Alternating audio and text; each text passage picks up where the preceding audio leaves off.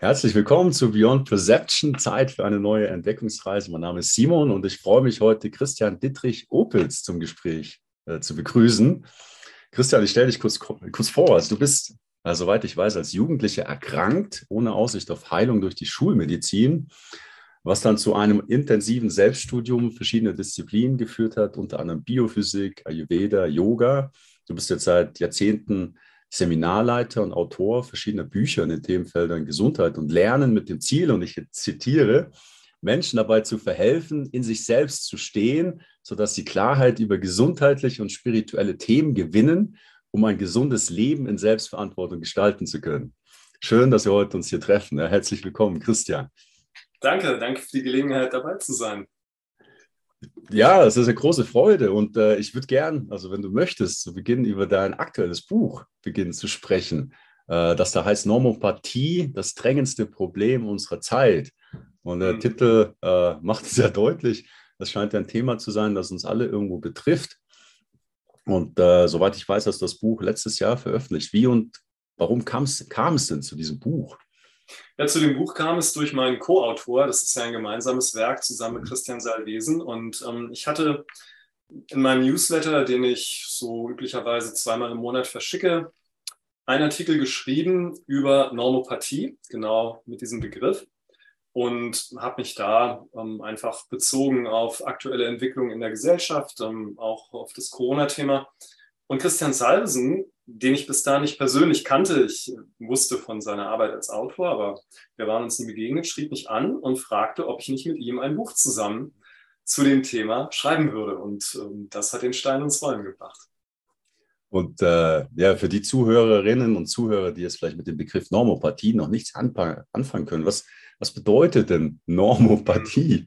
Was, was steckt dahinter? Ja, der Begriff ähm, geht zurück auf verschiedene Leute. Karl Friedrich von Weizsäcker hat ihn ähm, benutzt. Ähm, Erich Fromm hat ja ein Buch geschrieben mit dem Titel Die Pathologie der Normalität. Mhm. Und auch Abraham Maslow, einer der Pioniere der transpersonalen Psychologie, hat sich auf diesen Begriff bezogen.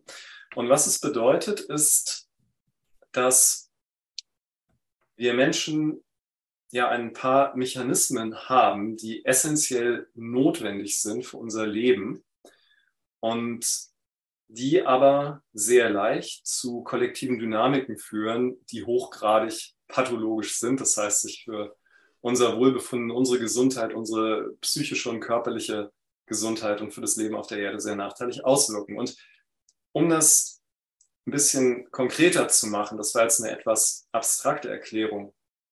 Es gibt zwei ganz wesentliche Dynamiken in uns, die zu Normopathie führen können. Das eine ist, dass wir lernen durch Wiederholung, durch Wiederholung von Dingen, die sich immer wieder so auf die gleiche Weise darstellen, bekommen wir das Gefühl, dass etwas wirklich ist.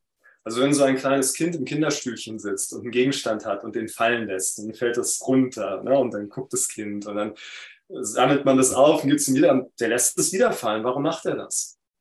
Ja, das Kind in dem Alter weiß noch nicht, dass der Gegenstand nicht beim nächsten Mal hochfliegt. Mhm, mhm. Und durch diese wiederholte Erfahrung, ah, Dinge fallen runter, sie fliegen nicht hoch, entsteht diese Erfahrung, dass es Schwerkraft gibt, zuverlässig. Mhm, ja? Und so ist es ja auch mit vielen anderen Sachen. Unsere Motorik registriert irgendwann, wie viel Kraft wir aufwenden müssen, um eine Tasse zu heben. Mhm. Wenn das nicht funktioniert, wie zum Beispiel bei manchen Menschen mit spastischen Lähmungen, dann ist das eben so, dass so jemand so eine Tasse mit viel zu viel Kraft hebt und dann, ne, ich habe mal mit einem äh. Menschen mit spastischer Lähmung gesprochen, der hat mir das erklärt, ein hochintelligenter Mann, der mhm. alles Mögliche lernen konnte, war promovierter Biologe, nur seine Motorik konnte das nicht. Und deswegen hat er immer seine Trinkgefäße nur ein Drittel gefüllt, weil er einfach das nächste Mal wieder so gemacht hat, dass sonst die Hälfte rausgekippt wäre. Ja, ja. Also Wiederholung assoziieren wir mit Wirklichkeit. Und das führt mhm. zu Wahrnehmungsverzerrungen, die harmlos sein können, wie beispielsweise wir schauen Sonnenuntergang an und es sieht für uns so aus, als ob die Sonne untergeht. Warum ist das so? Weil wir einfach viel häufiger sehen, ja, dass kleine Dinge sich bewegen große bewegen sich nicht. Also wenn ich einen Hügel sehe, na, einen Berg, und da sehe ich Menschen eine Straße lang laufen oder Autos fahren oder ich sehe überhaupt Autos fahren. Die sind klein. Der Hintergrund, vor dem sie fahren, ist immer groß. Ich sehe Leute in ein Haus rein und rauskommen. Das Haus, das große bleibt stehen. Das heißt, die Erfahrung sagt mir, kleine Dinge bewegen sich, große nicht. Und wenn ich jetzt die Sonne angucke, weiß ich ja nicht vom visuellen Eindruck, dass die Sonne unglaublich viel größer ist als die Erde. Und es sieht so aus, als ob sie untergeht, weil sie kleiner ist im Vergleich zum Horizont. Ich weiß kognitiv, dass in Wirklichkeit die Erde sich hochdreht. Mhm, mhm. Das ist ja die Tatsache der Erdrotation. Nur dieses Wissen ist insofern nicht wirksam, als dass ich immer wieder drauf reinfalle, wenn ich einen Sonnenuntergang sehe. Und jedes Mal sieht es für mich so aus, oh, jetzt geht die Sonne da hinter dem Berg unter. Mhm. Und das ist einfach etwas, was darauf beruht, dass Wiederholung die Assoziation von Wirklichkeit schafft. Das brauchen wir, um funktionieren zu können in der Welt. Na, ansonsten müssten wir ständig immer wieder alles neu lernen. So wären wir ja nicht funktional. Mhm. Die andere Dynamik ist die, dass wir natürlich hochgradig soziale Wesen sind. Also im Gegensatz zu, sagen wir mal, Meeresschildkröten, die aus dem Ei schlupfen, zum Meer tappeln und ab dann eigenständig leben können, ist ja unser nacktes physisches Überleben viele Jahre abhängig von Zugehörigkeit. Mhm.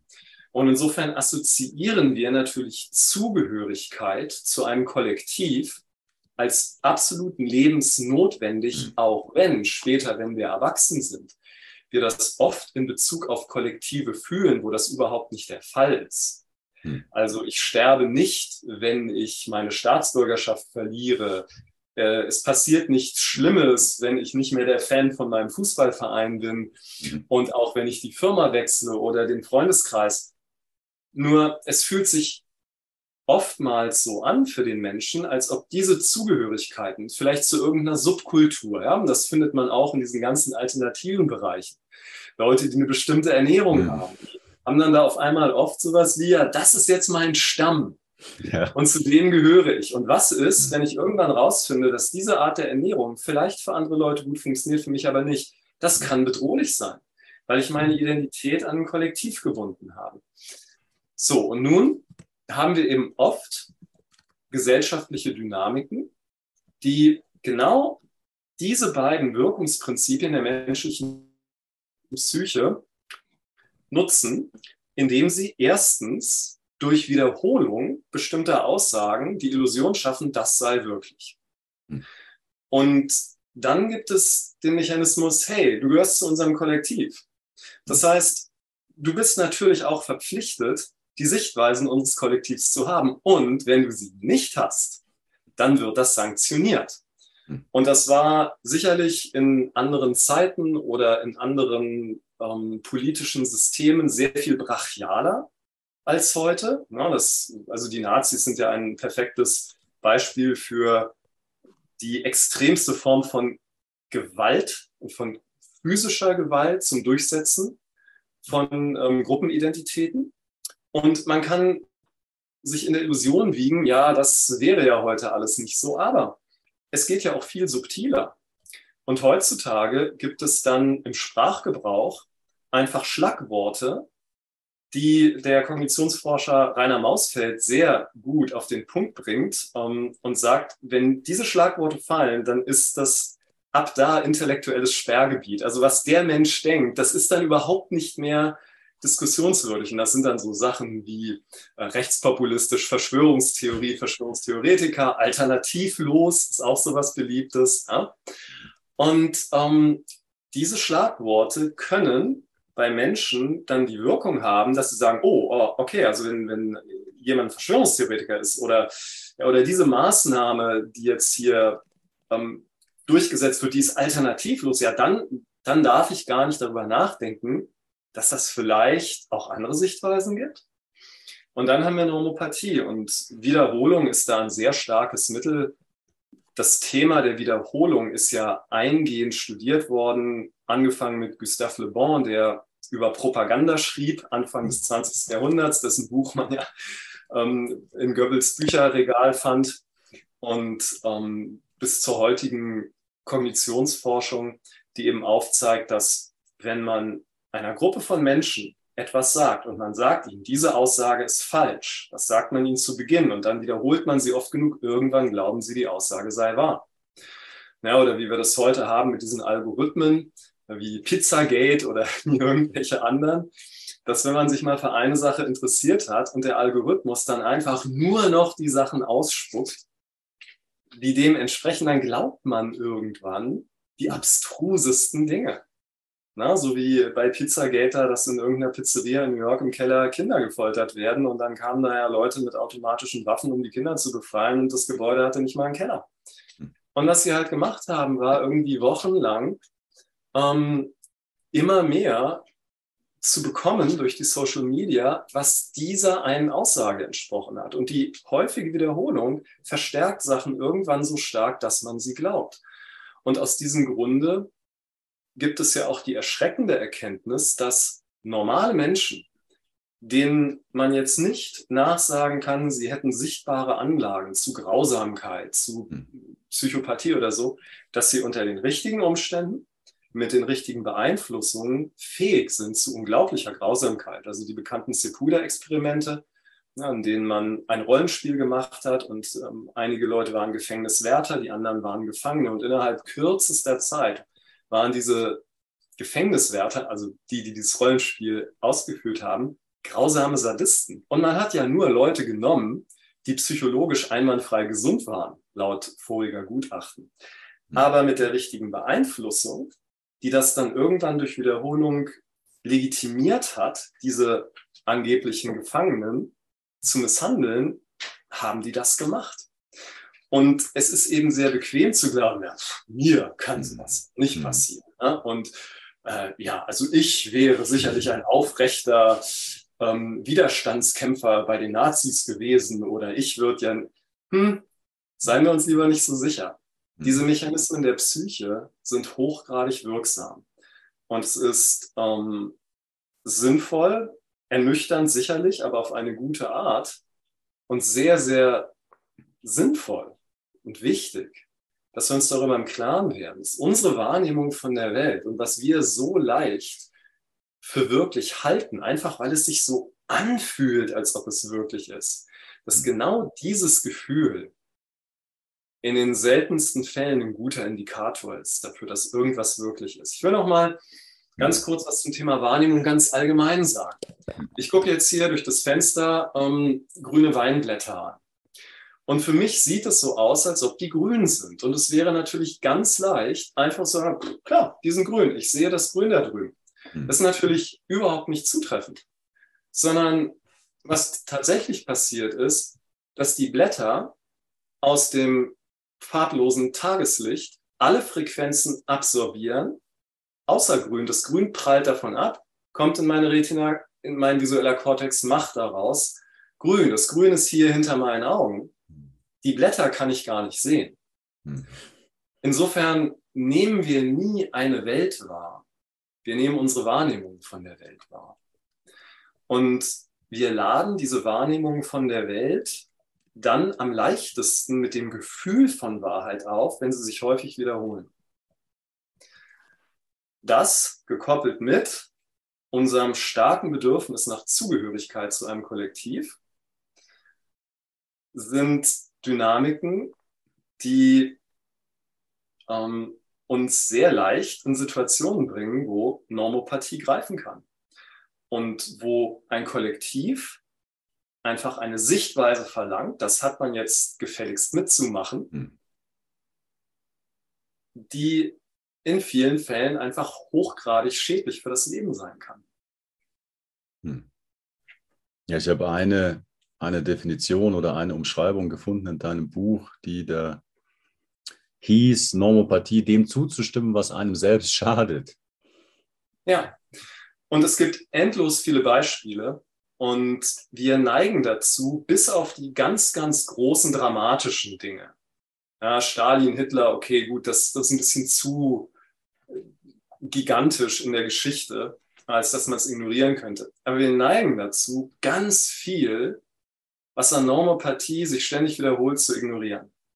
Ähm, ich gebe mal ein Beispiel.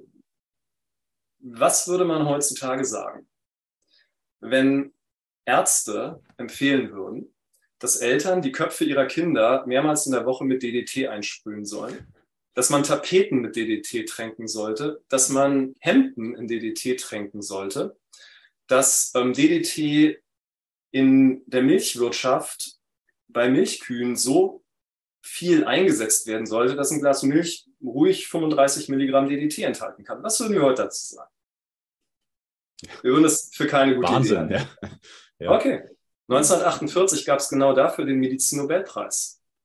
Für Paul Müller, ein Schweizer Arzt, der DDT-Forschung gemacht hat und zum Schluss kam, das ist die wichtigste Substanz zur Erhalt der menschlichen Gesundheit. Und du musst dann wissen, DDT gab es zu dem Zeitpunkt schon 74 Jahre. Das ist 1874 von Ottmar Zeidler erfunden worden. War am Anfang nur ein Landwirtschaftspestizid. Ab den 1880er Jahren wurde es dann ein Haushaltsprodukt. Und interessanterweise gab es dann ab den 1880er Jahren diese Ausbrüche von Polio immer nur in Ländern, wo massiv DDT eingesetzt worden ist. Und da DDT ein Nervengift ist, was Lähmungen verursacht, ist es zumindest eine interessante Korrelation. Hm. Ähm, Polio ging übrigens in den Zahlen dramatisch runter, als man DDT reduziert hat, bevor es die erste Polioimpfung gab. Das nur mal so am Rande. Hm.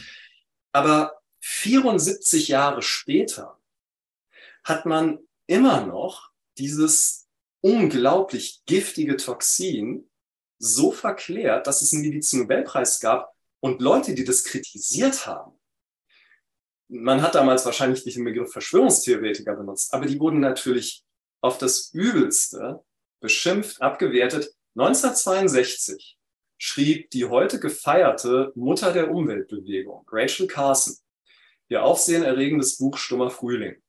Und da ging es im Wesentlichen um Pestizide und ganz besonders um DDT. Auch Rachel Carson hat damals noch, fast 90 Jahre nachdem DDT erfunden wurde, einen Shitstorm abgekriegt. Sie wurde in der Presse diffamiert.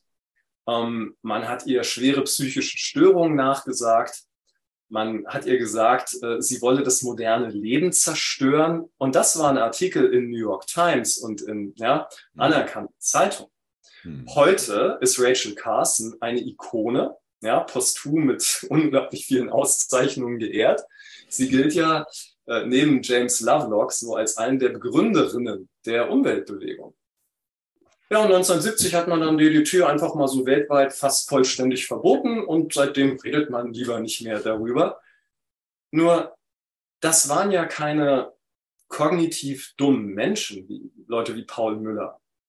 Ja, die mögen, was ein IQ angeht und was akademische Bildung angeht, ja alle gut dabei gewesen sein. Und trotzdem können solche Leute über fast ein Jahrhundert eine unfassbar schädliche Substanz, die für uns Menschen schädlich ist, die für Pflanzen schädlich ist, die für das Tierleben schädlich ist, ja, die ganz viel auch beigetragen hat zum Artensterben, damals schon, denn das Artensterben ist jetzt nicht so ganz neu, es hat sich natürlich zugespitzt, aber der Rückgang der Insektenpopulation, das begann schon mit DDT und zwar massiv und ging dann natürlich immer weiter. Und das wurde fast ein Jahrhundert einfach nicht nur ignoriert, es wurde verlangt, dass man glaubt, dass das Zeug gut ist. Wie kommen wir darauf, dass wir heute so viel weiser sind, hm. so hm. viel reflektierter, dass wir so viel besser in der Lage sind, diese emotionalen Impulse von ich will zum Kollektiv gehören, ich will nicht unangenehm auffallen. Wenn einer was hundertmal sagt, muss es ja stimmen dass wir die heute besser in Frage stellen können? Sind wir so viel weiser geworden? Wirklich? Zeigt der Zustand der Welt, die wir Menschen erschaffen, unsere Zivilisation, das wirklich auf, dass wir heute gegen solche Dynamiken gefeit sind? Ich halte das für nicht sehr wahrscheinlich. Also, das scheint ja dann im Nachhinein viel einfacher, äh, sozusagen früher bestehende Normopathien als solche eben zu identifizieren, wie die äh, aktuellen, in denen man, äh, in der Normalität, in der man sich aktuell befindet. Äh, du hast in deinem Buch, gibst du ein paar Beispiele von, sag ich mal, jetzt offensichtlichen Normopathien. Also ich glaube, du erwähnst Sklaverei, du nimmst, du nennst Gleichberechtigung der Frau, ähm, Kinderprostitution, glaube ich, erwähnst du noch, oder? Also alles Dinge, wahrscheinlich bei denen die meisten Menschen heute sagen würden, ja, was ist das denn? Also das, das, das macht mhm. überhaupt keinen Sinn, aber noch vor kurzer Zeit war das eine Normalität. Ähm, was sind denn noch aus deiner Sicht Normopathien äh, beziehungsweise normo, normopathische Sachverhalte in unserer Gesellschaft aktuell, die vielleicht viele oder, sag ich mal, noch gar nicht als, als normopathisch in dem Sinne identifizieren? Hm. Naja, die einseitige Sichtweise, dass Wirtschaftswachstum gut ist. Ja. Und einfach die Grundidee des Kapitalismus. Also Kapitalismus entstand ja irgendwie schon in Genua im 15., 16. Jahrhundert in frühen Form aber nahm dann ja so richtig Fahrt auf mit der industriellen Revolution. Und da gab es ja dieses berühmte Buch von Adam Smith, Der Wohlstand der Nation, was ja ein Buch ist, mhm. das seit 1790 immer aufgelegt wurde. Das ist ja mal eine Leistung. Und Smith war ja interessanterweise hauptsächlich ein Ethikphilosoph. Ne? Also sein Hauptbuch, das er selber auch als sein wichtigeres ansah, war ja das moralische Gefühl. Und ähm, in dieser ganz frühen Zeit der industriellen Revolution war sein Anliegen, dass Wirtschaftsprinzipien studiert werden. Er hat ja gar nicht gesagt, ich habe das jetzt alles fertig formuliert, sondern dass sie mhm. studiert werden, die dazu führen, dass Nationen wohlhabender werden und dass der Wohlstand hoffentlich alle Gesellschaftsschichten erreicht. Und irgendwie wurde das dann zur Bibel des Kapitalismus erklärt. Aber ich frage mich manchmal, wie viele Leute Adam Smith wirklich gelesen haben. Denn ein Beispiel, wo er oft zitiert wird, das ist diese Arbeitsteilung. Ja, also er hat dann eine Stahlnadelfabrik beschrieben in England, die unglaublich produktiv ist, weil jeder Arbeiter nur einen Arbeitsschritt macht. Mhm, mhm. Ja, nur einige Seiten später in dem Buch warnt er vor Arbeitsteilung, weil er sagt, das macht den Menschen stumpfsinnig. Das tut Menschen überhaupt gar nicht gut und führt zu einer Verrohung der Gesellschaft. Das zitiert man dann aber nicht äh, im Studium der Wirtschaftswissenschaften heutzutage. Dann ging ja diese Entwicklung weiter. Ähm, David Ricardo war im 19. Äh, Jahrhundert so ein wesentlicher prägender Kopf der Ökonomie als Wissenschaft. Und von David Ricardo würde ich sagen, den nächsten Sprung, das war dann Friedrich Hayek, dieser Wiener Ökonom im frühen 20. Jahrhundert. Also in der ersten Hälfte des 20. Jahrhunderts hat der praktisch den Neoliberalismus begründet. Und wenn man sich jetzt mal David Ricardo und Friedrich Hayek wirklich anschaut, was die gesagt haben, dann sieht man, dass da eine Wirtschaft postuliert wird, in der keine Menschen vorkommen. Da gibt es nämlich nur Zahlen. Und ob die Zahlen irgendeine Korrelation zu menschlicher Lebensqualität haben, das ist nicht mal Gegenstand der Betrachtung. Also es wird einfach gesetzt, dass Zahlen das Entscheidende sind, heißt Wachstum immerwährendes, was schon mal rein mathematisch in einer begrenzten Welt unbegrenztes Wachstum zu postulieren etwas schwierig wird. Ja? Es gibt nämlich nicht die Welt plus 5 Prozent. Ähm, es gibt nur diese Welt. Und dann sind natürlich auch die Rechenbeispiele von Friedrich Hayek so unfassbar idealistisch. Also da darf dann immer überhaupt gar nichts schiefgehen, damit eine solche Ökonomie funktioniert, was natürlich in einer Welt von Menschen nicht möglich ist. Aber das ist eben auch so eine Normopathie. Das wird eben an den Universitäten gelehrt. Da gibt es dann die Nobelpreisträger, ja, die ähm, den heiligen Gral des Wirtschaftswachstums predigen. Aber was passiert denn wirklich in der Praxis? Nun, was man in der Praxis sagen kann, wenn man das Ganze mal wissenschaftlich untersucht, die Sozialwissenschaften sind ja sehr umtriebig und machen viel, dann sieht man, dass wenn Menschen in Armut leben, Wirtschaftswachstum ihre Lebensqualität deutlich verbessert. Armut mhm. ist schädlich, Armut tut der Psyche nicht gut. Ähm, und wenn Leute in prekären Lebensumständen leben, ist Wirtschaftswachstum gut, bis ein Wohlstand erreicht wird, wo die Dinge wohl stehen. Mhm. Ja, das hat man ja in Deutschland vor einigen Jahren so mit einem Einkommen von 4.200 Euro ungefähr im Monat hm, ja, eingestuft, dass man gesagt hat, bis dahin führen Einkommenssteigerungen tatsächlich zu einem erhöhten Wohlbefinden darüber hinaus nicht. Und das gilt natürlich auch für Volkswirtschaften. Und ein schönes Beispiel für eine Volkswirtschaft hier ist äh, ähm, die große Erfolgsgeschichte Südkorea. War Mitte der 80er Jahre noch ein armes Land. Dann hatten die ja die Olympischen Spiele in Seoul 1988. Dann haben die da so eine Wirtschafts- und Bildungsoffensive gestartet. Die wollten natürlich gut dastehen als Gastgeber. Zwischen 1900 1985 und 2013 hatte Südkorea das stärkste Wirtschaftswachstum der Welt.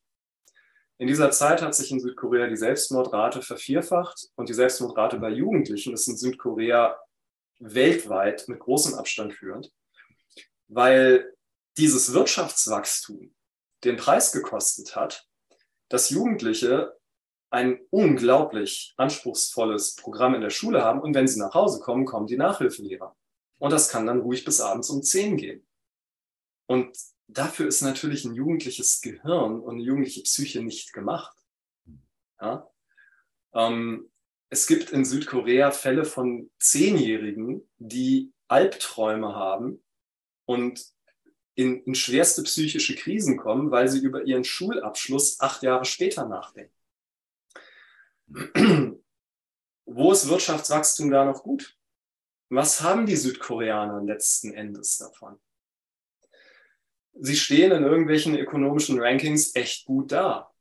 Hm.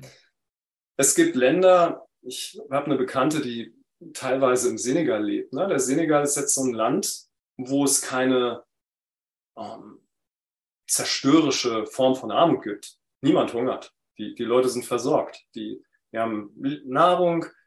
Ähm, sie haben die Dinge, die sie zum Leben brauchen. Es ist auch ein ziemlich friedliches Land. Es ist auch ein Land, wo sich Korruption und sowas, naja, in verträglichen Grenzen hält. Das heißt, diese Menschen haben eine Lebensqualität, die ist wirklich nicht schlecht. Es gibt ähm, eine sehr geringe Selbstmordrate. Rate. Es gibt so gut wie keine Depression, ganz wenig auffällig psychische Erkrankungen.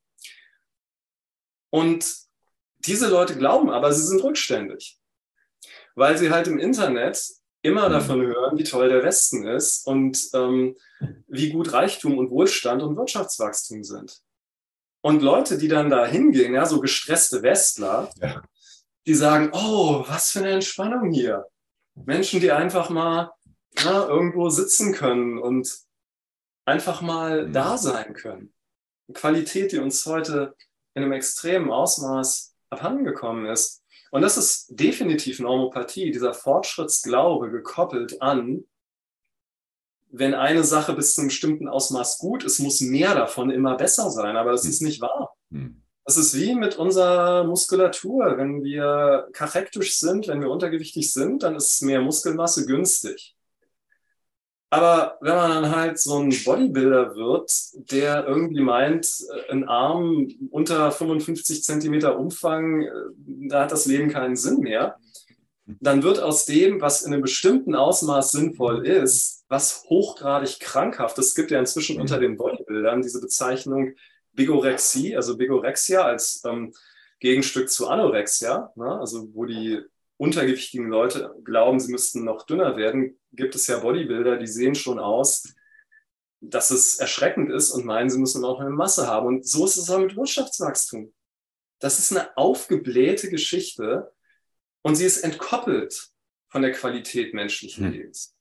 Interessanterweise ja auch bei den Leuten, die profitieren von so einem System. Es ist ja nicht einfach nur so, dass Leute in Bevölkerungsschichten, die dann mh, hm, in diesen Wirtschaftsdynamiken halt auf dem Verliererende der Umverteilung sind, nicht nur die leiden ihrer Lebensqualität. Wie gut geht es denn den meisten Milliardären? Ja? Mhm. Wie ist denn die psychische Beschaffenheit bei sehr erfolgreichen Leuten? Wie hoch ist denn der Drogenkonsum bei Leuten in der Finanzwirtschaft? Ja? Das ist ja nicht etwas, was dem Leben gerecht wird. Das menschliche Design kommt dabei ja zu kurz. Also das ist eine zeitgenössische Normopathie. Und eine andere im Gesundheitsbereich, jetzt mal ganz allgemein gehalten, ist die, dass wir als Körperwesen, ja, sind, da sind wir ein Stück geborgte Erde. Ja? Wir essen in unserem Leben zwischen 1000 und 1500 Tonnen Nahrung und was zwischendurch hängen bleibt, ist unser Körper.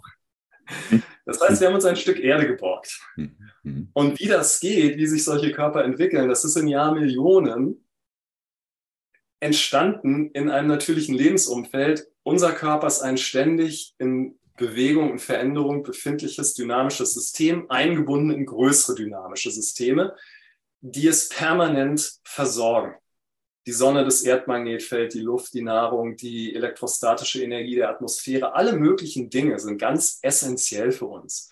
Dass 100 Blitze pro Sekunde auf der Erde einschlagen, ist lebensnotwendig für uns, weil das das Erdmagnetfeld stimuliert. Diese 8 Hertz, von denen ja so oft gesprochen wird, die ja so gut fürs Gehirn sind, die entstehen durch diese Blitzschläge.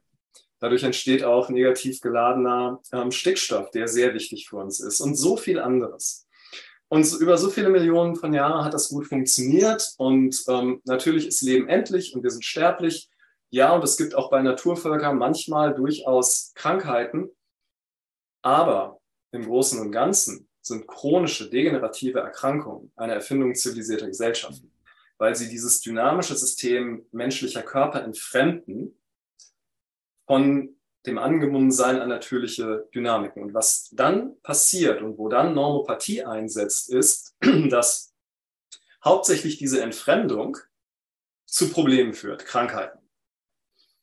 Und die Krankheiten, die werden dann aber vollkommen verfehlt darauf attribuiert, dass Leben halt unglaublich unsicher und fragil ist und dass dann menschlich erdachte massive Interventionen in das Leben Sicherheit schaffen. Diese ganzen Infektionskrankheiten, in denen, an denen ja in Europa so viele Menschen gestorben sind, früher, die haben in dem Ausmaß Menschen, die in natürlichen Lebensumständen leben, ja nicht. Ja?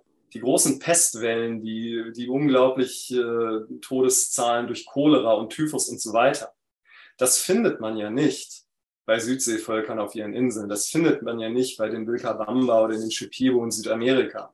Die kriegen mal eine Infektion, ja, aber die kriegen nicht solche wahnsinnigen Epidemien. Das haben eben Menschen in Lebensumständen bekommen, wie halt in Städten zu leben ohne Abwassersystem und ja, wo man dann seine Ausscheidung in die Gotze gespült hat, all diese irrsinnigen Sachen. Ja die es da gab. Und dann diese ganze äh, christlich verpönte Ablehnung von Körperhygiene, was man ja ähm, heidnische Eitelkeit nannte früher, dass Menschen sich nicht waschen sollten. Ja. Also natürlich das kenne ich gar nicht. Ja, ja das, deswegen haben ja die ähm, Verteidiger auf der ähm, muslimischen Seite von Jerusalem die Kreuzritter als die stinkenden Christen bezeichnet. Denn in Arabien war Hygiene hoch angesehen. Ja. Und dann kam eben im 19. Jahrhundert einerseits bessere Hygiene, das war ja sehr gut, Max von Pettenkofer mit Abwassersystem und so viel anderes mehr. Aber es kam eben dann auch diese ganzen Erfindungen von massiven Interventionen ins Immunsystem, in das Leben, ins biologische Leben, was Sicherheit schaffen sollte. Aber solche Interventionen sind immer statisch. Wenn ich einen Infekt habe und ich nehme Antibiotikum, dann ist das so, wie sagen wir mal, ich habe einen Einbrecher, der kommt ins Haus und ich hau ihm eins mit der Keule über den Kopf. Dann haut er ab und nächstes Mal, wenn er wieder kommt, hat er eine Helm auf. Und alles, was ich kann, ist mit der Keule auf dem Kopf. Das ist ein Antibiotikum. Das passt sich nicht einem dynamischen System an. Das kann einmal kurzfristig helfen, ja, aber Bakterien sind dynamische Systeme und passen sich an. Und Alexander Fleming, der Nobelpreisträger, der das Penicillin entdeckt hat, hat in seiner Nobelpreis Rede genau davor gewarnt und hat gesagt, wenn Antibiotika angewandt werden, dann in hoher Dosis und bitte selten. Wenn man es zu oft macht, und er hat ja schon ein Jahr, nachdem er das Penicillin entdeckt hat, den ersten resistenten Keim entdeckt. Und genau das hat er vorhergesagt, dass das dann passieren wird. Also man könnte ja mal auf den Mann, der Antibiotika entdeckt hat, hier hören. Die können ja nützlich sein. Ich bin ja nicht dagegen grundsätzlich. Man kann Lepra mit zwei Antibiotikagaben heilen. Finde ich super, sollte man auf jeden Fall umsetzen. Hm. Aber die Idee, dass man jetzt mal so jedem Krankenhauspatienten, auch wenn der operiert wird am Fuß, dass man dem prophylaktisch Antibiotika gibt. Wie kommt man auf solche Ideen? Ja? Und die, die Fallzahlen und Todeszahlen von diesen multiresistenten Staphylococcus aureus, was interessanterweise auch genau der erste Keim ist, den Alexander Fleming schon 1929 als antibiotikaresistent identifiziert hat. Ja, die nehmen zu, die nehmen zu, die nehmen zu. Man kann nicht mit statischen Maßnahmen ein dynamisches System erstarren lassen. Das geht eben nicht. Und dieses ganze Denken über Sicherheit durch menschliche Intervention, wenn es um Gesundheit geht, das ist hochgradig schädlich. Denn dadurch wird erstens alles symptomatisch außerhalb der Komfortzone eines Menschen pathologisiert und dagegen gearbeitet. Und dabei sind viele Symptome, die Menschen haben, nützlich. Kinderkrankheiten sind nützlich für ein Kind. da finden ja auch oft psychische Entwicklungsschübe statt, nachdem sie die Windpocken oder irgendwas überstanden haben. Fiebern kann hochgradig nützlich sein, wenn der Körper etwas ausheilen muss. Mhm. Wenn ich Gelenkschmerzen habe, dann ist es ein Hinweis darauf, dass ich offenbar irgendwas nicht so richtig gut für meinen Körper mache. Das einfach jetzt mit Schmerzmitteln abzustellen, ja, das ist nicht sinnvoll. Und ähm, diese immer engere Komfortzone, die dann eben auch ganz schnell Angst auslöst, sobald mal irgendwas außerhalb dessen stattfindet, führt natürlich dazu, dass Menschen im Laufe der Zeit in dieser Dynamik immer mehr auf immer intensivere Interventionen vertrauen und dass unsere Körper von Natur aus darauf angelegt sind, gesund zu sein. Während wir hier reden, finden gerade Millionen von Selbstheilungsprozessen in unserem Körper mhm. statt. Und die sind so komplex, dass die Wissenschaft die nicht ansatzweise versteht. Es mag eindrucksvoll sein, wenn man sieht, wie viel die Wissenschaft identifizieren kann über Biochemie und Physiologie.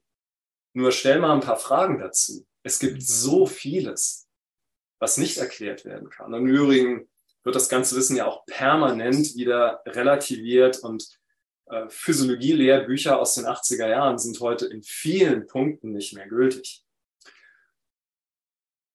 Also wäre es sehr günstig für unsere Gesundheit, dass wir zurückfinden zu Kontakt mit der Natur, dass wir zurückfinden dazu, unseren Körper überhaupt bewusst wahrzunehmen und zu spüren, dass wir natürliche Mittel und Wege nutzen, die der Körperintelligenz, dem Körperdesign entsprechen und dass wir diese intensiveren Interventionen das sein lassen, was sie im besten Fall sein können, nämlich Notmaßnahmen für besondere Fälle. Aber dieses Ausrichten der Sicherheit der eigenen Gesundheit auf einen Interventionsplan mit lauter Maßnahmen, deren Folgen einfach nicht absehbar sind. Hm weil es in einem so dynamischen System wie dem menschlichen Körper nicht möglich ist. Und wenn es den Menschen 100 Jahre lang möglich war, den Wissenschaftlern die Wirkung von DDT zu ignorieren, was geht da noch? Ja? Und man könnte jetzt noch sehr viele weitere Beispiele aufführen zu dem Thema.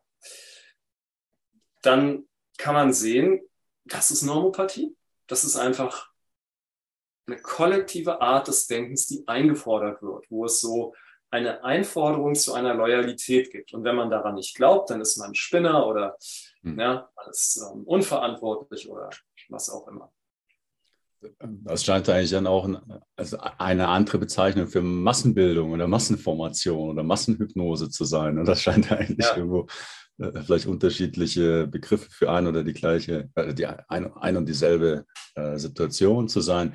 In diesem in dieser Normalität, oder? Da steckt ja auch die Norm drin. Also für mich ähm, bedeutet das äh, also auch äh, eigentlich äh, sinnbildhaft ein, ein Leben äh, basierend auf Außenorientierung. Da draußen sind Regeln, da draußen sind Konzepte, da draußen sind Normen, da sind Autoritäten, da sind die Experten, die sagen mir, wie ich zu leben habe und ich gleiche mich über dieses Außenbild ab und verifiziere, ob ich okay bin, wenn ich diesen Regeln entspreche, oder? Das, weil aber im Umkehrschluss eigentlich in mir kein, ja, vielleicht eine Lehre da ist oder kein inneres, keine Verbindung mit mir in dem Sinne, weil, weil ich selber nicht in der Lage bin, irgendwo ähm, vielleicht, vielleicht für mich die Schlüsse zu ziehen, also aus mir, aus der Innenorientierung. Wie, wie, wie siehst du diese, die, hm. diesen Blick darauf, irgendwo außen versus Innenorientierung, ähm, die vielleicht ja. diese Normalität, äh, diese Normopathie überhaupt erst ermöglicht? Oder? Ja.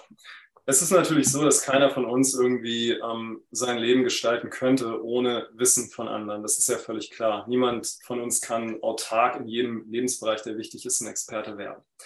Aber ich sehe es so, dass diese Elemente des Lernens von anderen und dass es auch durchaus Sinn machen kann, auch in der Erziehung von Kindern, wissen wir, es braucht bestimmte Regeln, anti-autoritär hat nicht funktioniert. Ne?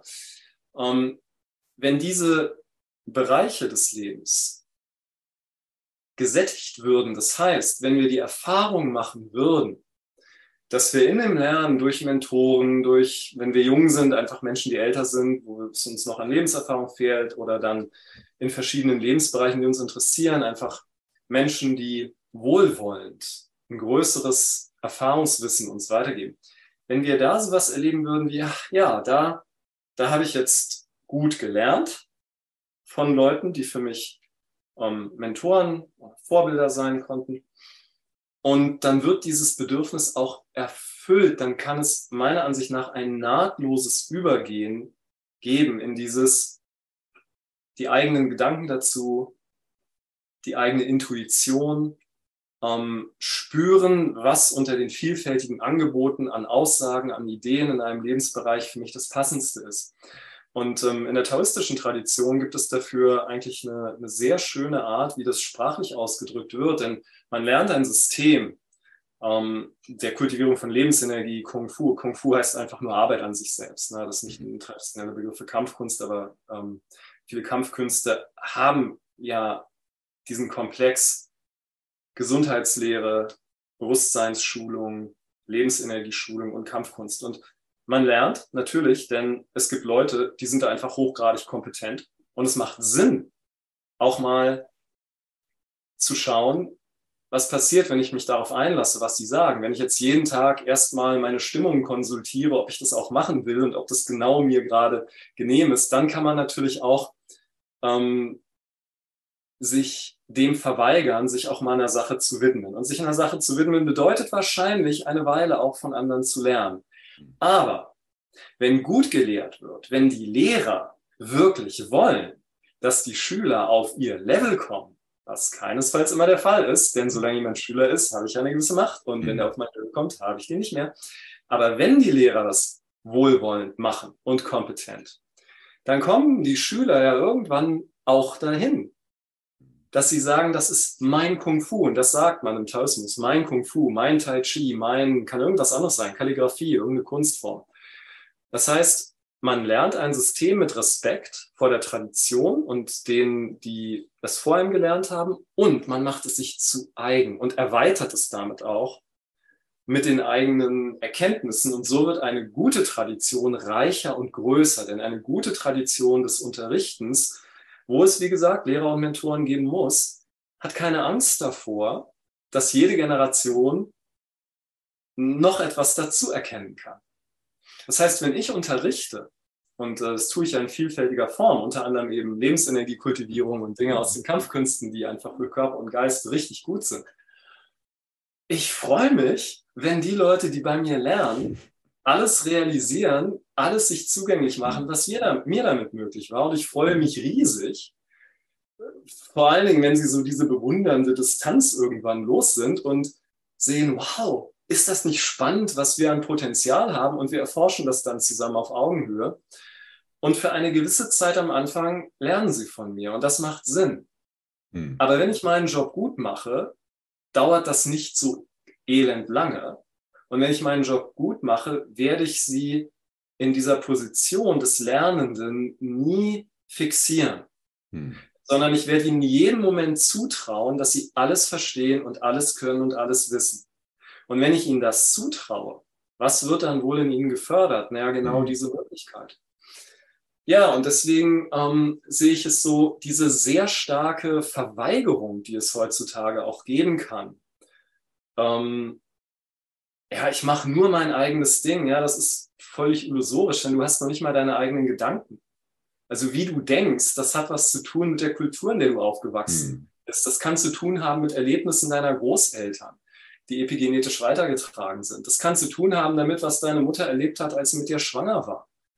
Ja, wie du denkst, mit deiner hm. Geburt, mit allen möglichen Sachen, die können wir unmöglich alle überblicken. Also es ist ja nicht so, dass wir so komplett eigenständig sind, aber es gibt trotzdem auf jeden Fall die Möglichkeit eines gesunden Zusammenkommens zwischen der Tatsache, dass wir offene Systeme sind und Einflüsse auf uns wirken und auch eine Verarbeitung dieser Einflüsse, eine Auswertung davon, die uns die Möglichkeit gibt, für uns zu entscheiden, was, wovon will ich mich eigentlich prägen lassen? Wovon will ich nicht? Ich kann nicht verhindern, dass ich beeinflussbar bin. Ja? Wenn ich einen Monat in einer Großstadt mit schlechter Luft bin, mit Wolkenkratzern, fühle ich mich anders, als wenn ich einen Monat mhm. in der Natur bin. Das ist so. Auch mein Denken und meine Psyche und wie ich mich fühle, werden davon mhm. beeinflusst werden. Habe ich die Möglichkeit zu entscheiden, entscheide ich mich für den Monat eher in einem natürlichen Umfeld. Und wenn ich das jetzt auf kognitive Sachen übertrage, ja, und mir sage, okay, will ich, dass mein Denken geprägt wird von einem Social-Media-Algorithmus? Hm. Oder nutze ich die digitalen Welten in dem Ausmaß, wie das wirklich irgendwo Sinn macht, aber aktiv und nicht reaktiv? Muss ich dafür vielleicht manche Sachen wirklich lassen? Denn wenn ich dann da irgendwo reingehe, kann ich mich dem irgendwann nicht mehr entziehen. Das haut nicht hin. Ja, das, äh, das wird nicht möglich sein. Das ist so wie, versuch mal nicht betrunken zu werden, wenn du eine Flasche Wodka trinkst. Das geht nicht. Nur weil du kein Alkoholiker bist, wird dir das trotzdem passieren. Und bei chemischen Substanzen, physischen Substanzen sehen wir das vielleicht noch eher. Bei kognitiven Einflüssen neigen wir dazu, solche Dinge zu ignorieren. Aber sie sind genauso wirksam.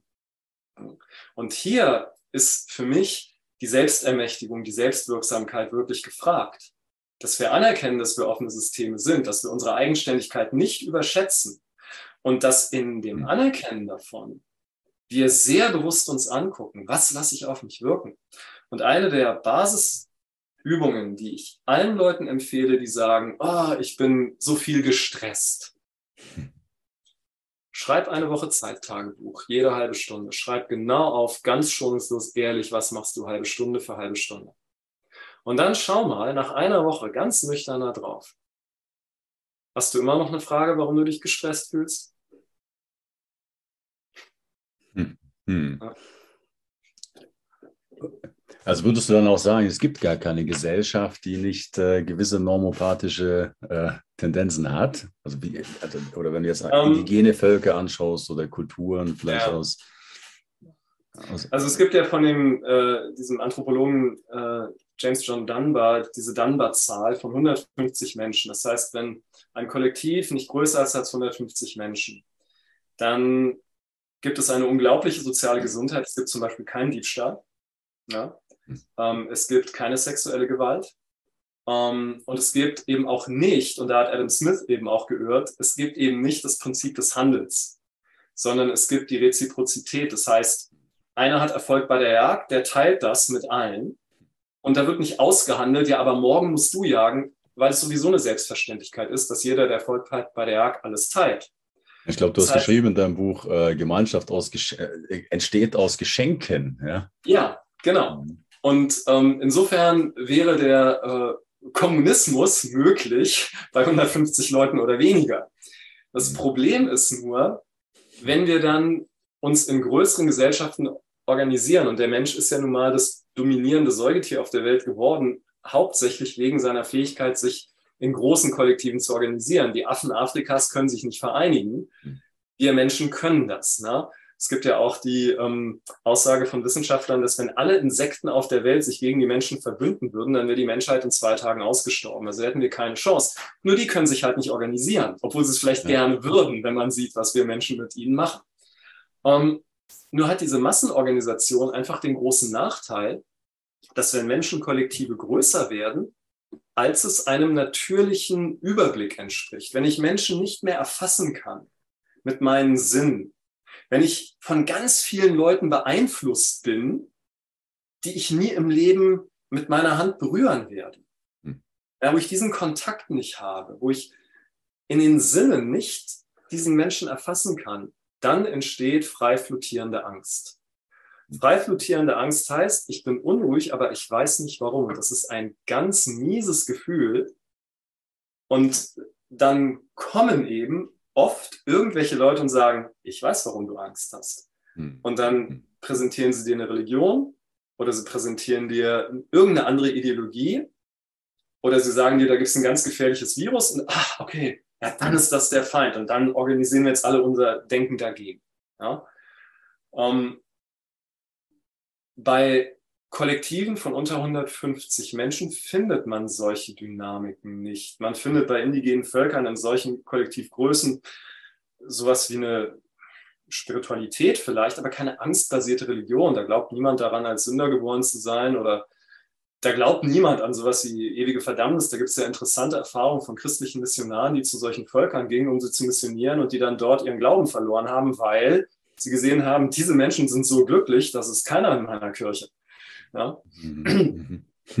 Und äh, insofern würde ich sagen, ja, die Tatsache, dass wir so unfassbar hohe Bevölkerungszahlen erreicht haben und dass wir uns einfach in diesen nationalen Kollektiven organisieren und in Subkollektiven, die auch riesengroß sind, das macht das Ganze extrem anfällig. Und es gab sicherlich Kulturen, die unter diesen Umständen auch schon mit Millionen von Einwohnern es besser gemacht haben. Also ich fand zum Beispiel eine ganz großartige Institution ähm, in bestimmten Perioden der chinesischen Geschichte, dass die Prinzen, die dann irgendwann Kaiser werden würden, dass die ein Jahr unter Bauern gelebt haben. Und zwar als Bauern, nicht als privilegierte Prinzen. Und dass sie eben Mentoren hatten, die wirkliche Philosophen waren. Also der berühmte Lao Tzu, den man heute so gerne ähm, zitiert, das war ja eigentlich ein südindischer Yogi. Und der war ein Berater am Kaiserhof. Vor allem hat er Prinzen geschult, Herrscher zu werden. Das Tao Te Ching war eigentlich ein Anleitungsbuch für Herrscher. Und das ist ja schon mal was wert, wenn hm.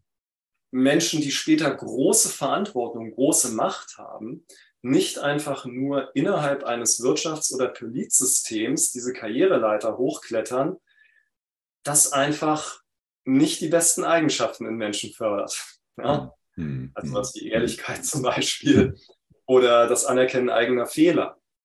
Und wenn es möglich wäre, und das ist sicher eine ordentliche Hausnummer, aber wenn es möglich wäre, dass man einfach die Organisation großer Kollektive dahingehend verändert, dass man anerkennt, Menschen, die da große Verantwortung haben, sind Work in Progress. Die lernen, was sie da tun, während sie es tun. Sie dürfen auch Fehler machen. Es wäre nur günstig, wenn das offen wäre und wenn sie vor allen Dingen auf eine andere Art ausgebildet werden. Das sind jetzt natürlich hochfliegende Träume. Und sinnvoll ist es immer, bei sich anzufangen. Das ist ja ganz klar. Hm. Um, ähm, ich möchte dazu gerne eine Geschichte erzählen von mhm. Mahatma Gandhi, der so zitiert wird mit diesem Satz, sei die Veränderung, die du in der Welt sehen willst. Aber wie ernst er das gemeint hat und was viele Leute über Gandhi nicht wissen, der war als junger Mann sehr jähzornig, bis hin gewalttätig. Und er hatte dann einen Mentor, Srimad Rajchandra, das war ein ähm, Heiliger der Giants und ein, ein, großer Gelehrter. Und der Jainismus ist ja so diese ultimative Ideologie de, der Friedfertigkeit. Also, Jainismus ist auch sehr produktiv darin. Giants haben eine Kriminalitätsrate, die ist zehnfach unter dem Bevölkerungsdurchschnitt in Indien. Das ist ziemlich hm. immens, was die erreicht haben mit ihrer Ausrichtung. Und Srimad Rajchandra war der Mentor, der in Gandhi dieses Prinzip der Gewaltlosigkeit wirklich installiert hat. Aber für Gandhi war das eine jahrzehntelange Praxis innerlich. Um, ähm, und was er eben gesehen hat, ist, ich kann nichts glaubwürdig nach außen vertreten, was ich nicht bin. Hm. Und äh, als dann seine politische Arbeit bereits vorbei war, als der Weg schon geebnet war für Indiens Unabhängigkeit und er war dann ab 1944 so eine Art ja, Mentor für viele Menschen. Ja? Da kam einmal eine verzweifelte Mutter mit ihrem 14-jährigen Sohn, der Sohn hieß Anil, und ähm, sie sagte äh, zu Gandhi Bapuji, ne, Großväterchen, das war so die Art, wie man angeredet hat, mein Sohn Anil, der isst nur Süßigkeiten und es geht ihm so schlecht, er ist ständig krank, aber er hört nicht auf mich. Wenn du ihm sagst, dass er damit aufhören soll, auf dich wird er hören. Und Gandhi sagte, gut, aber ihr müsst in zwei Wochen wiederkommen. Zwei Wochen kommen sie wieder und Gandhi ne, winkt den Anil zu sich, schaut in die Augen und sagt, Anil, wie wäre es, wenn du aufhörst, Süßigkeiten zu essen? Die beiden gehen und Monate später kommt die Mutter zurück und ist überglücklich und sagt, Babuji ist ein Wunder geschehen. Seit du mit ihm gesprochen hast, hat er keine Süßigkeiten mehr angerührt. Seine Gesundheit ist besser, er geht wieder gerne in die Schule. Aber sag mal, bei meinem ersten Besuch, warum hast du gesagt, ich soll in zwei Wochen wiederkommen? Und Gandhi sagt, da habe ich selbst noch Süßigkeiten gegessen. Und was ich wichtig finde bei solchen Geschichten ist, die handeln von dir und mir. Gandhi hat einfach nur was vorgelebt, was uns allen möglich ist. Der ist nicht eine unerreichbare Lichtgestalt. Der hat sich nur entschieden, sich mit diesem erbärmlichen Durchschnitt an Ansprüchen an sich selber nicht zufrieden zu sein. Und wie du und ich und wie die meisten Menschen, die in diesen Dingen keine Überflieger sind, ich bin das garantiert auch nicht, war das für ihn ein intensiver Weg, der ihn gefordert hat. Aber das können wir. Hm. Wir müssen nicht talentiert sein dafür, zutiefst integer zu sein, ehrlich, aufrichtig, wohlwollend gegenüber anderen Menschen, unsere Schwächen anerkennen und so weiter, unsere Form von Normopathie erkennen, unsere Überheblichkeit, wenn andere nicht uns zustimmen, wo sind wir dann? Ja? Normopathisch in dem Sinne, also wenn du nicht meine Meinung teilst, dann äh, spreche ich mhm. dir gleich mal deinen Wert als Lebewesen ab oder er wird zumindest äh, drei Etagen tiefer eingestuft. Wo haben wir das? Das zu erkennen und einfach durch Bewusstheit und ehrliche Selbstreflexion es nach und nach zu verändern, das ist möglich. Und wenn man dann so diese inspirierenden Geschichten hört, dann geht es nicht darum, dass da ein besonderer Typ was Besonderes gemacht hat. Es geht dabei um uns. Und dass solche Leute einfach nur in Erinnerung daran sind, normalen Menschen ist das möglich. Und das ist für mich der Weg zur Befreiung von Normopathie. Ich will nicht auf solche Träume warten wie, naja, irgendwann kommt ein gerechtes System. Ein gerechtes System kommt nicht von alleine. Ja, irgendwann werden Leute einsichtig, die eben viel Macht haben? Hm, nicht sehr wahrscheinlich. Beziehungsweise, wenn Menschen in hohen Machtpositionen vielleicht erkennen, dass vieles in diesem System, die sie vertreten, nicht gut ist, was wird dann passieren? Werden sie das System verändern oder ausscheiden? Wahrscheinlich im Moment eher ausscheiden in vielen Fällen. Ja? Und insofern ähm, finde ich es gut, wenn man Dinge, die gesellschaftlich laufen, die man jetzt als Normopathien bezeichnen kann, zur Kenntnis nimmt, sie nicht ignoriert aber die Praxis, das ist dann mein Leben. Und ich plädiere auch nicht dafür, dass man nun bei diesem Thema endlos ähm, intellektuell sich weiter auflädt. Man kann da ja unglaublich viel dann an Zusammenhängen lernen, was so hinter den Kulissen der Politik alles passiert. Und da kann man sich ja die Bücherregale mit füllen. Was ich dann aber beobachte bei Leuten, die das recht exzessiv tun, das ist, dass sie immer mehr Gründe haben, auf andere Leute, die sie nicht persönlich kennen, wütend zu sein. Mhm. Und wie leben sie ihr Leben? Wie sind sie als Freunde, als Väter, Mütter, als Kollegen, als ja, Mitglieder ihrer Kollektive? Ähm, wie sind sie im Umgang mit sich selbst? Wie gehen sie mit ihrem Körper um? Wie gehen sie mit ihrem Denken, mit, ihrer, mit ihrem Bewusstsein um? Wie nutzen sie ihre Zeit? Um, wie, um wie viel besser wird die Erde irgendwann sein, weil sie gelebt haben, wenn sie von uns gegangen sind, so die, das kann leicht verloren gehen dabei. Und deswegen finde ich es wichtig, hier auf eine maßvolle Dosis zu achten der Beschäftigung mit diesen Themen. Ignoranz ist nicht gut, denn dann verfallen wir in die allgemeine gesellschaftliche Normopathie. Aber der Exzess des Gegenextrems verändert einen Menschen nicht. Hm. Ja, du, also du sprichst, also ganz gerade, also du sprichst, glaube ich, in deinem Buch auch von Lösen vom falschen Leben. Ähm, jetzt hast du ja schon eine, einige Dinge ähm, vorgeschlagen oder uns mitgegeben. Und eine, ein Aspekt, den du auch ähm, beschreibst, ist ähm, unbe unbequeme Fragen an sich selbst stellen, bei uns anfangen, wieder die Einladung, eben auch destruktive Tendenzen zu erkennen in uns. Ja. ja. Ähm, was, was, vielleicht möchtest du da noch zum Abschluss noch irgendwie ein bisschen genauer drauf eingehen. Was, was sind denn Fragen, die wir uns, ähm, wir uns vielleicht auch stellen können? Ja? Ähm, ich habe mal einen Vortrag gehört von einem ähm, Psychologen, der so Business Coaching macht und der das ein bisschen anders macht als die meisten Business Coaches. Mhm. Also der arbeitet da nicht so mit Zielen und Strategien und so, sondern er geht ein Unternehmen und wenn die ihn holen, haben die ja irgendwie Bedarf, dann läuft ja vielleicht irgendwas nicht so ganz rund. Und dann sagt er, okay, ähm, wenn ihr euer Unternehmen in fünf Jahren komplett gegen die Wand fahren wollt, was müsst ihr dafür tun? so, und dann mhm. machen die eine Liste und dann fragt er, und was davon tut ihr bereits? Und übertragen auf das individuelle Leben. Frag dich doch einfach mal, wenn du in fünf Jahren psychisch ausgebrannt sein willst, ja, oder körperlich, oder ähm, deine, was auch immer, soziale Situation, deine Beziehung zu Partner, Kindern, was auch immer gerade wichtig ist, dass das so richtig mies wird. Was müsstest du dafür tun? Und was davon tust du bereits? Und hoffst davon, dass es keine Auswirkungen hat oder von alleine irgendwie verschwindet. So, das sind so Fragen, die sind nicht bequem, mhm. aber die können hilfreich sein. Hm, was das angeht, so diese unbequemen Fragen stellen und dieses Reflektieren über die eigenen Dynamiken, eigenen Anteile von Normopathie und all das, möchte ich aber auch sagen, eine ganz wesentliche Basis dafür ist, dass wir uns wieder bewusste Zeiten nehmen für Stille und für Nicht-Tun. Im Taoismus gibt es diesen Spruch, nimm dir jeden Tag eine halbe Stunde nichts zu tun, außer du bist sehr beschäftigt, dann brauchst du eine Stunde. Und ähm, ich habe das früher nicht verstanden. Ich kam als junger, ähm, ja auch ehrgeiziger ähm, Mann zu diesen alten Traditionen und ich war immer fasziniert von den tollen Fähigkeiten, ne, die so die alten Meister haben und wollte das alles lernen. Und es hat eine Weile gebraucht, bis ich gesehen habe, ja, meine Lehrer, die praktizieren intensiv die Dinge, die ich von ihnen gelernt habe, die Kampfkunst, die Meditation, das Qigong, die Heilkunst. Und sie sitzen manchmal einfach und schauen einen See an.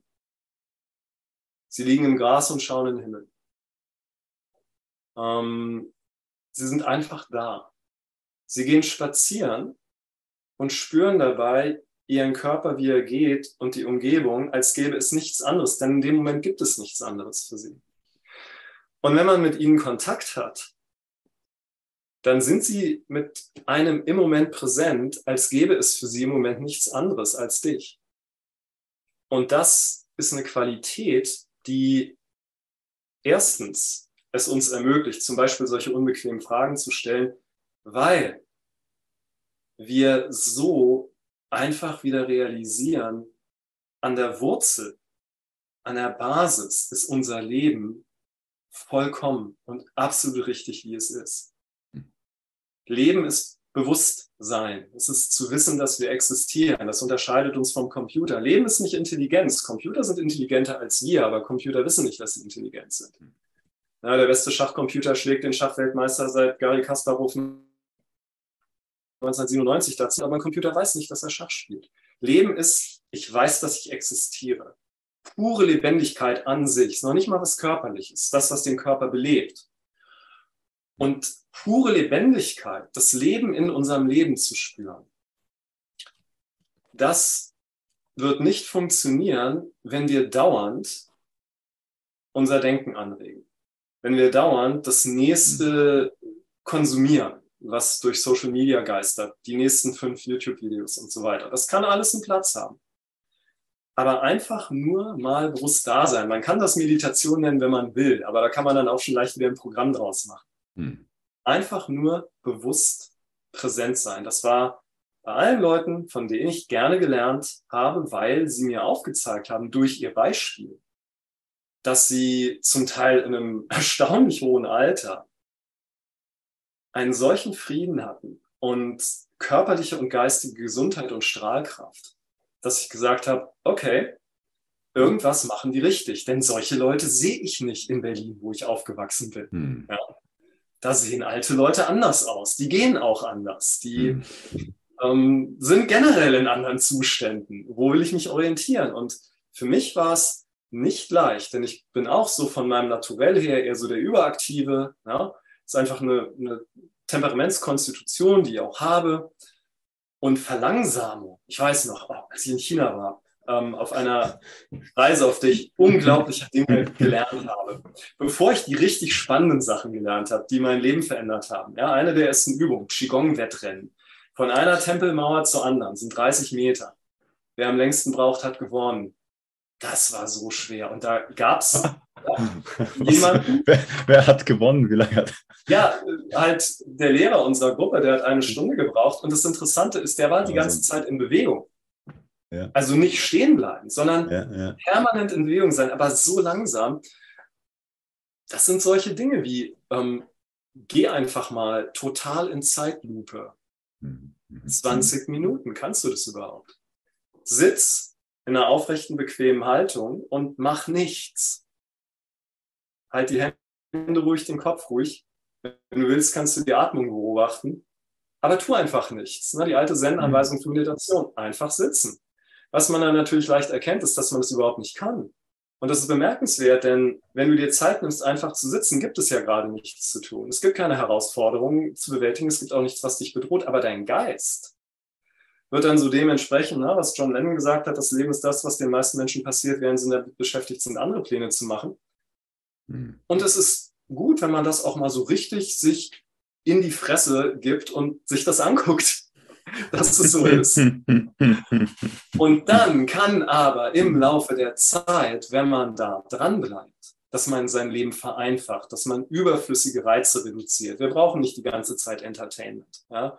Wir brauchen nicht wir brauchen weder diese Masse von Informationen, noch brauchen wir diese Masse von Entertainment. Wenn wir da mal um die Hälfte reduzieren, dann haben wir immer noch genug aus den Welten.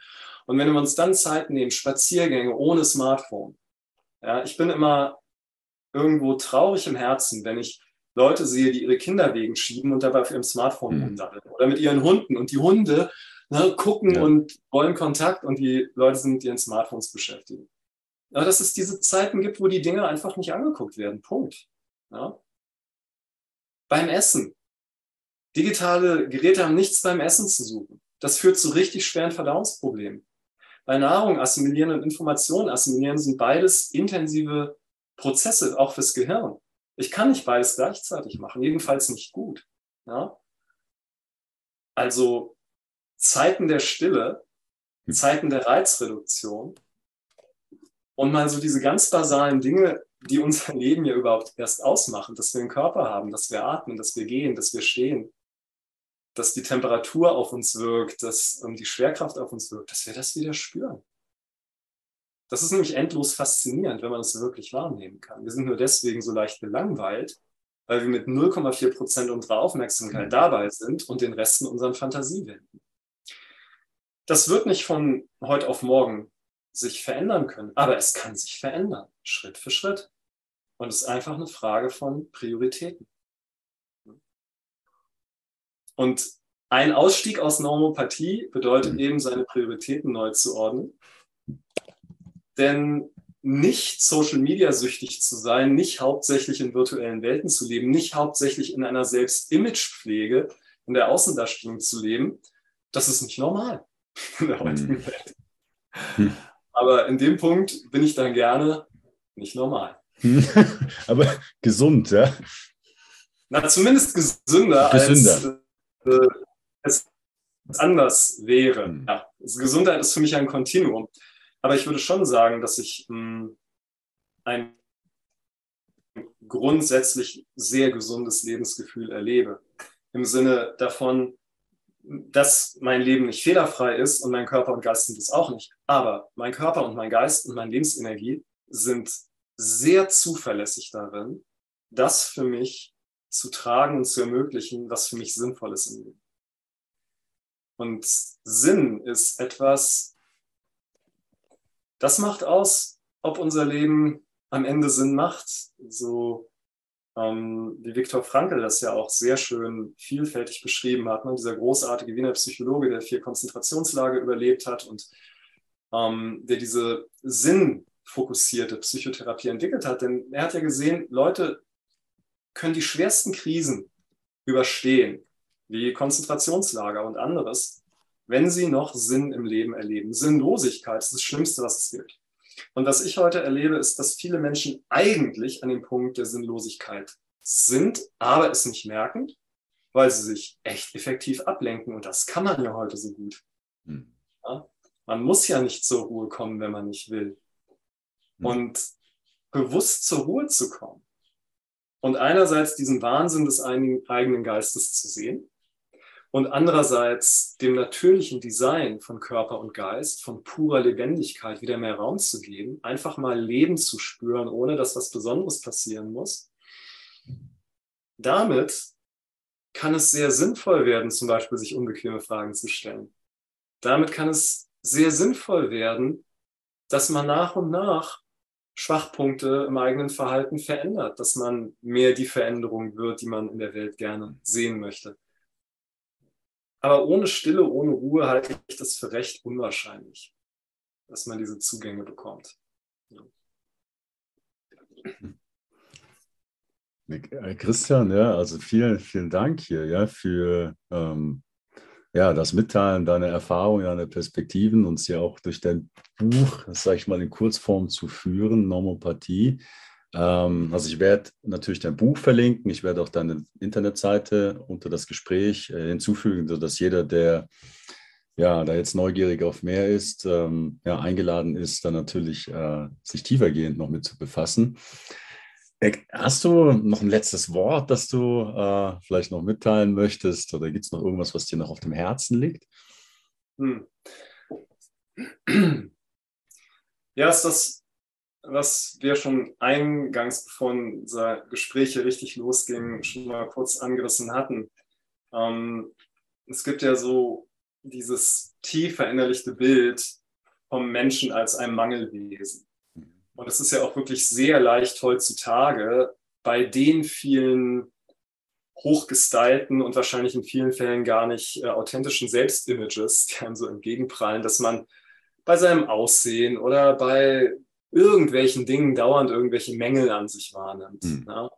So wie man, wie erfolgreich man ist oder wie gut es einem in dem und dem Lebensbereich geht. Und mh, hm, manchmal und ich würde sagen zunehmend heutzutage, wenn ich Menschen dabei begleite, dass sie wieder pure Lebendigkeit in sich mehr erfahren. Lebensenergie-Kultivierung nenne ich das, aber es geht eigentlich darum, wieder ankommen in, in einem Leben, das aus purer Lebendigkeit mit immer weniger Überlagerungen einfach entsteht.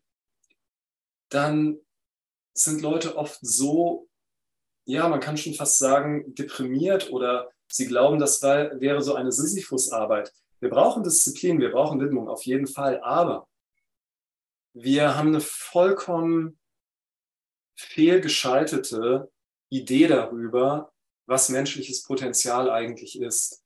Weil in unserer Kultur menschliches Potenzial immer mit so völlig unwichtigen Arten von Erfolg assoziiert wird. Unwichtig im Sinne von, wir haben nichts mit unserem Design zu tun, wir haben nichts damit zu tun, ob wir glücklich werden. Ja, ob man berühmt wird, mhm. hat nichts damit zu tun, ob man glücklich wird. Siehe mhm. berühmte Leute. Ja. Ich war mhm. früher Leistungssportler. Ehemalige Weltklasse-Sportler haben eine deutlich erhöhte Selbstmordrate. Das ist nicht der Weg zum Glück. Ähm, wie viele Likes man hat oder auch ähm, Geld, Reichtum und alle möglichen Dinge dieser Art, ja, oder das perfekte Aussehen durch was weiß ich für Operationen da wird menschliches Potenzial irgendwo so hingesteuert in der Aufmerksamkeit. In Wirklichkeit ist menschliches Potenzial was unglaublich viel Tieferes. Ja.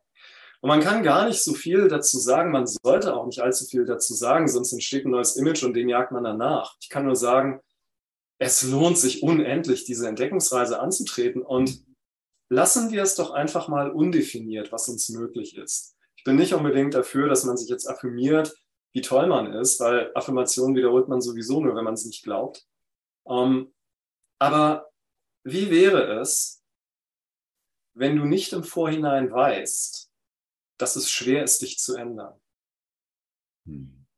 Wie wäre es, wenn du anerkennst, dass du etwas, was du noch nicht erfahren hast, nicht beurteilen kannst? Denn wenn wir zum Beispiel glauben, oh, das ist so schwer, mhm. da, da, da, oder es ist, es ist so schwer, dass ich mal auf, ähm, auf mein Smartphone verzichte und einfach mal nur in der Natur bin oder solche Dinge. Woher willst du das wissen? Mhm. Das ist etwas, wo du Erfahrung aus der Vergangenheit nimmst und glaubst, das ist dann das, was morgen passiert. Ähm, und dann gibt es auch Leute, die, die haben Angst vor Veränderungen, ja, weil ich ja nicht weiß, wie das ist. Nur man kann keine Angst vor dem Unbekannten haben. Das Unbekannte ist ja unbekannt. Man kann nur Angst haben, indem man unangenehme Erfahrungen, die man früher gemacht hat, nimmt und projiziert die in das Unbekannte und das Unbekannte wieder voll mit dem Bekannten. Also lassen wir es doch einfach mal offen. Der Anfängergeist, ne, das ist so ein Motto aus dem Zen. Zen-Geist, Anfängergeist war ein Buchtitel von Shunryu Suzuki Roshi, einem der ersten Zen-Meister, die in den Westen kamen.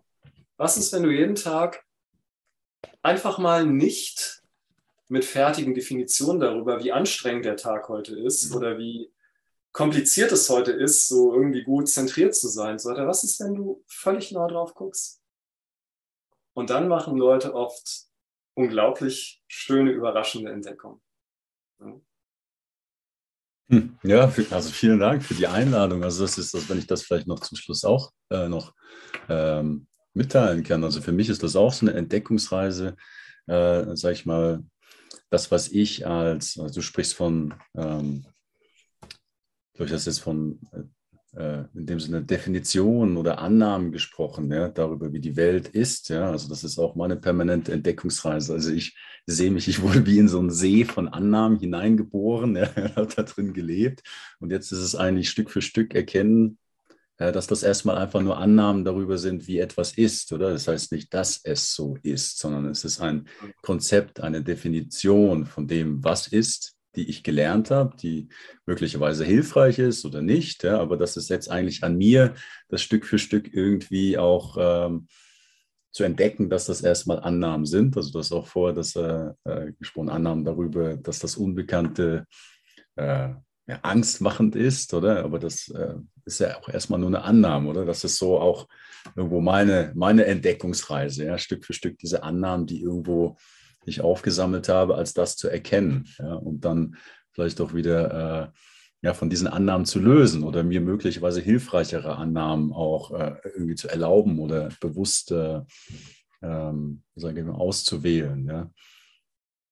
Ähm, ja, also Christian, ich danke dir ganz herzlich, ja, dass du dir die Zeit genommen hast, hier aus einem reichen, unglaublich reichen Erfahrungsschatz äh, ja, uns wertvolle Ideen, Impulse mitzugeben. Ähm, ja, ich wünsche dir erstmal alles, alles Gute. Ähm, natürlich auch ja, herzlichen Dank an alle Zuschauerinnen und Zuschauer. Ich hoffe, da ja, waren wertvolle Impulse auch für euch äh, mit. Also ich kann nur wärmstens empfehlen, das Buch von Christian äh, zu Gemüte zu führen. Also ich habe es gelesen, äh, wirklich klasse. Und ähm, ja, Christian, also auf deiner Internetseite, da findet man, ich glaube, du machst Ausbildung, du hast verschiedene Angebote, du hast auch andere Bücher natürlich noch geschrieben. Also gibt es auch wirklich unglaublich viel zu entdecken. Äh, möchte natürlich auch nur an dieser Stelle nochmal einladen. Ähm, ja, beschäftigt euch damit und äh, wenn euch da angesprochen fühlt. Ähm, und in dem Sinne von meiner Seite ganz herzlichen Dank. Ja, alles Gute und äh, bis bald wieder. Sehr gerne. Bis bald, Simon.